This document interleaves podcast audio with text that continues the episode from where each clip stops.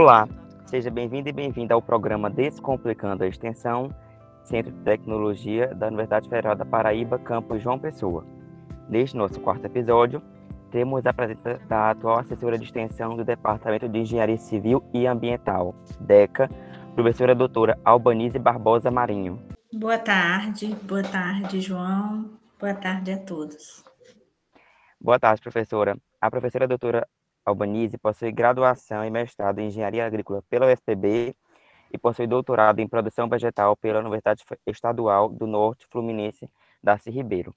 Desde 2020 está lotada no DECA, onde os seus principais temas de pesquisa são sobre manejo de irrigação, biofertilização, adubação orgânica, sistemas hidropônicos e desenvolvimento de hortas verticais.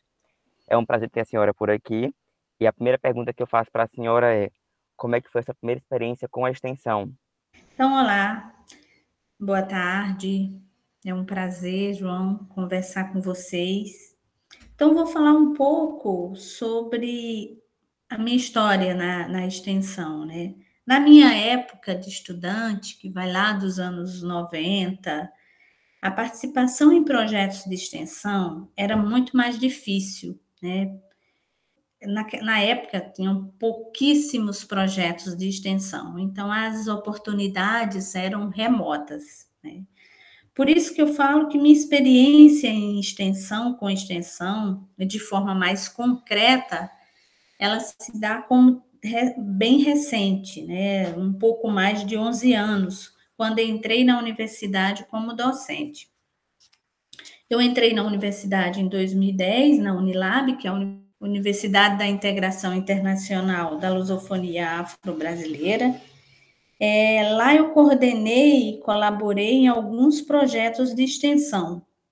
Entre eles, eu posso destacar né, um, projeto, um projeto de hortas nas escolas e creches do município de Redenção, é, no Ceará, onde, é, onde a, a universidade era instalada, onde está instalada. E outro projeto que trabalhamos mais de dois anos é no Centro de Convivência Antônio Diogo.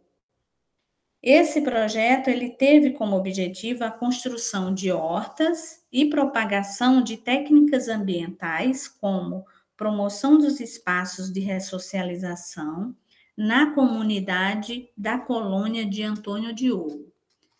O que, que é essa colônia de Antônio Diogo? Então, o centro, né, como é chamado, o Centro de Convivência, ele foi fundado em 1928, na cidade de Redenção, no Ceará, né, e hoje ele ainda é referência no tratamento de hanseníase no estado do Ceará. Então, nós trabalhávamos nesse projeto com internos, com ex-internos, que ainda moram hoje na colônia, né? já são idosos, é, tem mais ou menos 13 internos entre eles, né? que eles têm mutilações, é, são cadeirantes, têm necessidades especiais. E nós trabalhávamos com eles e também com outras famílias que residem na área do entorno do centro de convivência. Então, as atividades semanalmente, a equipe de alunos, técnicos e docentes desse grupo é, visitava as famílias, né, as famílias que optaram por fazer hortas em seus quintais e aí os estudantes do curso de agronomia, eles iam, faziam os plantios, ajudava nos plantios, ajudava na condução da, das culturas que cada um decidia implementar. Então passava, né, criava um laço de afetividade bem interessante, né, nessa, nessa, nesse acompanhamento semanal a essas famílias. Paralelo a isso, é, uma vez no mês a gente fazia encontros aí com as comunidades, com todos da comunidade. Né? Aí os internos, é, as famílias, e aí a gente debatia é, temas diversos, né? Falávamos sobre fazíamos debates, dinâmicas de grupo, oficinas para eles prepararem vasos, sempre utilizando é, material reciclável, e aí produzíamos mudas de flores, de plantas medicinais, e aí cada família fazia, preparava o seu vaso, né, a sua plantinha e ia cuidar. Levávamos, para além disso, né, envolvemos estudantes do, do curso de enfermagem, onde eles iam também fazer palestras.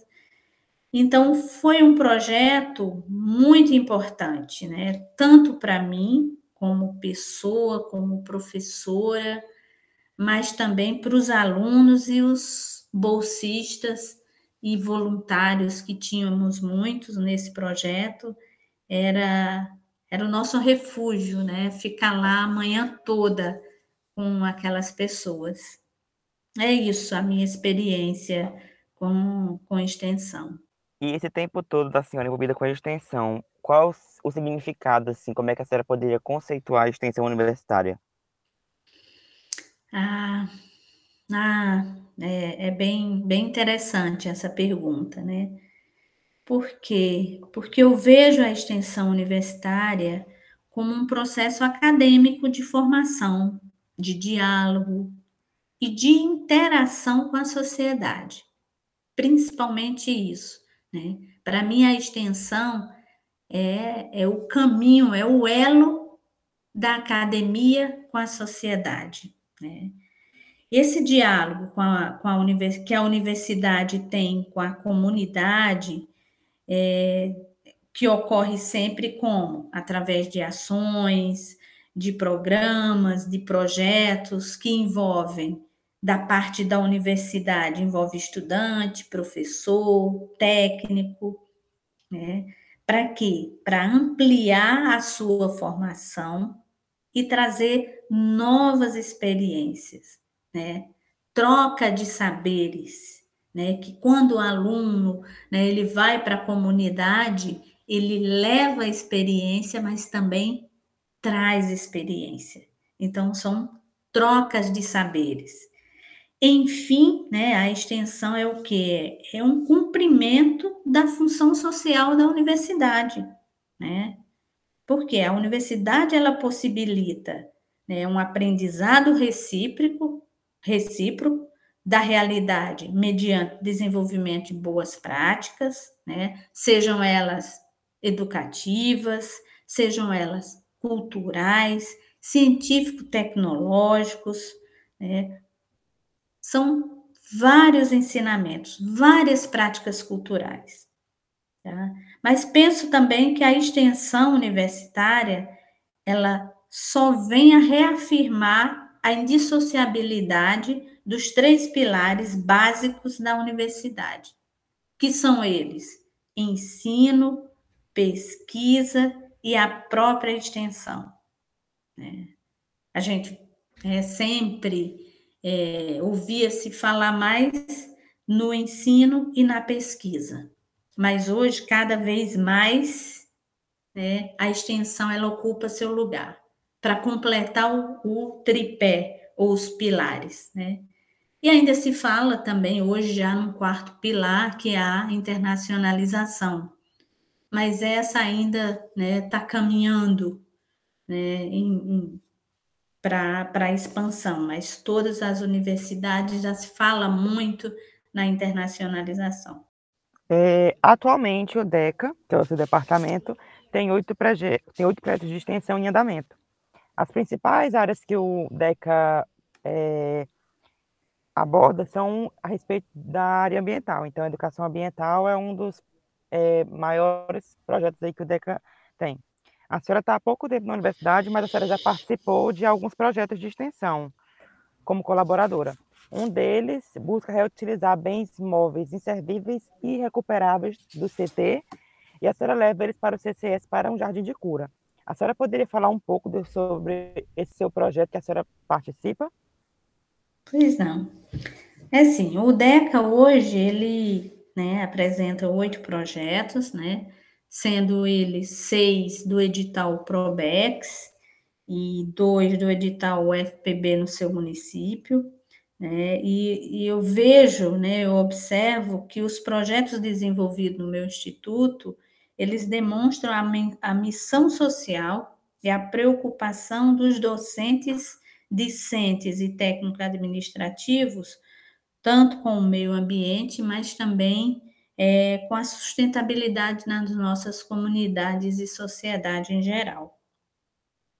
Realmente, eu, eu tô, já tô, estou atuando hoje em dois projetos, né? Um é o PROAMB, né? o PROAMB em seu ano 4, que é um projeto muito interessante, coordenado pela professora e coordenadora do curso de Engenharia Ambiental, a professora Elisângela Rocha. E o PROAMB é um projeto de melhoria e difusão do curso de Engenharia Ambiental, né? pois os, os meios, as ações, as ações elas ocorrem é, com o objetivo né, de, de difundir né, o curso de engenharia ambiental. É, e é interessante porque os alunos eles são os protagonistas das ações. Eles são eles que coordenam, né, junto com os professores e técnicos, mas eles alimentam páginas de Instagram, eles produzem vídeos, eles fazem entrevistas. Então, é um projeto que realmente é, amplia, difunde o curso de engenharia ambiental, troca informações com egressos da UFPB e outras instituições. Então, são várias ações, né, cujo, novamente, o objetivo é mostrar para os alunos as diversas áreas de atuação do curso de engenharia ambiental. Pois é, esse é um projeto que eu entrei esse ano, estou colaborando. E o segundo projeto que eu já entrei, eu entrei desde o ano passado, né, que é o projeto de cenários paisagísticos, né, do Jardim de Cura para o CCS da UFPB em seu ano 2, né. Esse, esse projeto é coordenado pela professora Luciana Passos, da, do Departamento de Arquitetura e Urbanismo aqui da UFPB, e é um projeto muito, muito interessante, né? É, porque a gente partiu de um jardim de cura. O que, que é o jardim de cura? Né? O jardim de cura ele é um ambiente dotado de elementos naturais, né, com potencial de estimular benefícios fisiológicos, psicológicos, sociais e comportamentais. No jardim de cura, o bem-estar e o equilíbrio do corpo e mente são os objetivos a serem alcançados. E como? Como a gente está fazendo para é, atender a esses objetivos. Então, o nosso projeto tem como objetivo dotar o espaço verde do entorno imediato, aquela clínica escola de fisioterapia infantil do CCS, o FPB, com equipamentos potencializadores de bem-estar para os usuários, né? Os usuários são os discentes, os docentes, os funcionários, os visitantes, as mães e crianças que vêm para a clínica de, de fisioterapia. E ao mesmo tempo, né, dotá-los essas pessoas de apoio às atividades terapêuticas, ou seja, pretende-se disponibilizar cenários capazes de estimular os resultados dos processos terapêuticos infanto-juvenis da clínica escola. Né? Com isso, né, a gente pretende incentivar a socialização e o descanso físico-mental dos discentes, docentes, novamente funcionários, né, visitantes, que são o público-alvo desse projeto. Né, a ideia é disponibilizar mobiliários, né, mobiliários é, confeccionados, fabricados a partir de, de, de madeira, de inser móvel, né? Que, e aí espalhar esses mobiliários pela, pela área do, do Jardim de Cura, né? As ações do primeiro ano, né, que foi o ano passado, elas foram estruturadas, né, em que em projetos paisagísticos preliminares, levantamento documental, acervo de material inservível existente no NUPA da UFPB. E a partir desse levantamento, né, desse desses materiais, né, desses materiais inservíveis, a gente está fazendo um levantamento também do potencial de reuso né, para ambientes externos de uso coletivo. É, também fizemos levantamentos topográficos da área, do horto, é, medições, croquis, isso no primeiro ano, né? Agora, nesse ano, no ano 2, nós estamos trabalhando na confecção e na concepção de mobiliários externos para o Jardim de Cura. E a partir da reutilização, todos, né, confeccionados todos, a partir da reutilização de bens imóveis e servíveis e recuperáveis. Né? É um projeto muito interessante. Em paralelo, né, nós ainda estamos dando continuidade às ações do, do, do Jardim de Cura, com planejamento, é, transplantio, e aí já tem o projeto arquitetônico, paisagístico, né, de como será, como será o Jardim de Cura. A gente agora já está na fase de implantação, né, de, do jardim, né, de, de transplantio de algumas mudas, adubação, é, instalação de uma mandala, e um outro projeto também bastante interessante, que é o, um projeto de captação de água pluvial e as águas do, dos ar-condicionados ali daquela, daquela área da clínica. Então, é bem interessante porque a gente quer utilizar a água do ar-condicionado né, e reutilizá-las para irrigar, irrigar algumas plantas, sejam elas flores, plantas medicinais. E também com a água da chuva, a gente pensa né, que são águas pluviais, fazer painéis interativos utilizando né, cascatas de água, e distribuir esses painéis né, ao longo do, da área da clínica de, de fisioterapia. Né? Isso vai dar um, um espaço, vai tornar o espaço muito agradável né? e também um local de descanso né? para o corpo e para a mente. Então, a minha participação ela está muito relacionada mais com o projeto de captação das águas pluviais e também das águas dos ar-condicionados. E eu acho que a gente vai ter mudar a paisagem, né? Que hoje fica aquele monte de ar-condicionado, né? A parte de trás do ar-condicionado, então a gente pretende transformar o ambiente e utilizar essa água né, de uma forma mais eficiente. É, Para a senhora, nesse período agora que estamos vivendo da pandemia, quais são os principais pontos negativos e positivos, visto que é, praticamente os trabalhos estão sendo remotos ou de forma híbrida? Se você pudesse fazer um, listar os pontos. É... Bom, né, a gente tem, né, é possível sim listar, né, Bom, os pontos negativos, eles, para mim, eles foram principalmente a impossibilidade do contato presencial com os alunos, as equipes dos projetos e também as comunidades envolvidas. É, por quê? Porque alguns projetos era necessário visitas técnicas, ações nas escolas, contato direto com o público. Então, nesse aspecto, é, a pandemia prejudiciou, prejudicou bastante. Né?